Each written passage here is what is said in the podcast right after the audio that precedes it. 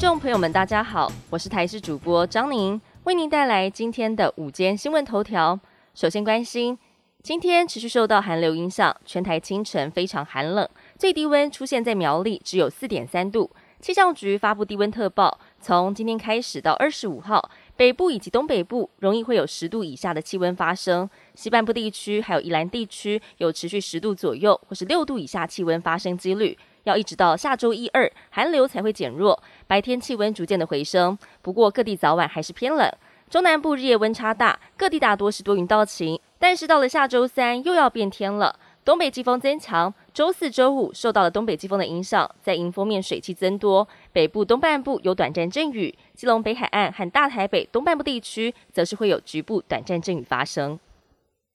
还要提醒家中有孩子的家长，得要特别注意了。孩子的零食一定要慎选。小儿科医师吴汉蒙在脸书上写下了案例：一名四岁多的小女孩，白天易怒，晚上难以入睡，常常翻来覆去睡不好。仔细一查才发现，原来是饮食习惯出了问题。因为这个小女孩很喜欢吃巧克力。医生提醒，事实上，巧克力除了有咖啡因之外，当中添加的糖也是健康陷阱。而咖啡因要是摄取过量时，会引起焦虑、失眠、浅眠、躁动、易怒等情况。巧克力当中含有一定的咖啡因，因此建议四岁之前不适合给小孩食用，四岁之后可以偶尔食用，并且建议在中午前吃，才不会影响到晚上的睡眠。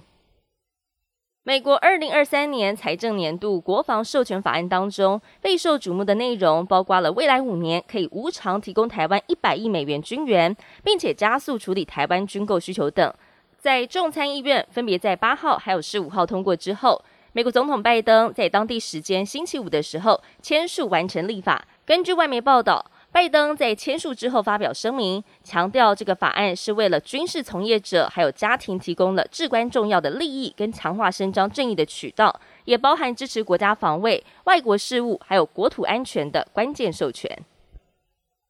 炸弹气旋持续肆虐美加地区，影响范围涵盖全美六成面积，当局已经对两亿多人发布了低温警戒。道路结冰也使得交通事故频传，在俄亥俄州有五十辆车撞成了一团，酿成至少一人死亡。而暴风雪也导致了七千多班的航班取消，旅客们被迫在机场度过耶诞节。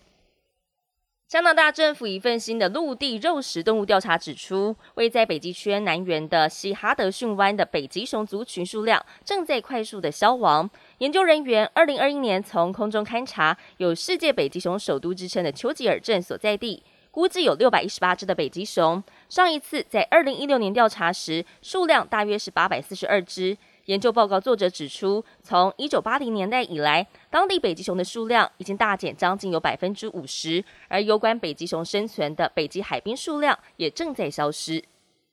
本节新闻由台视新闻制作，感谢您的收听。更多新闻内容，请持续锁定台视新闻与台视 YouTube 频道。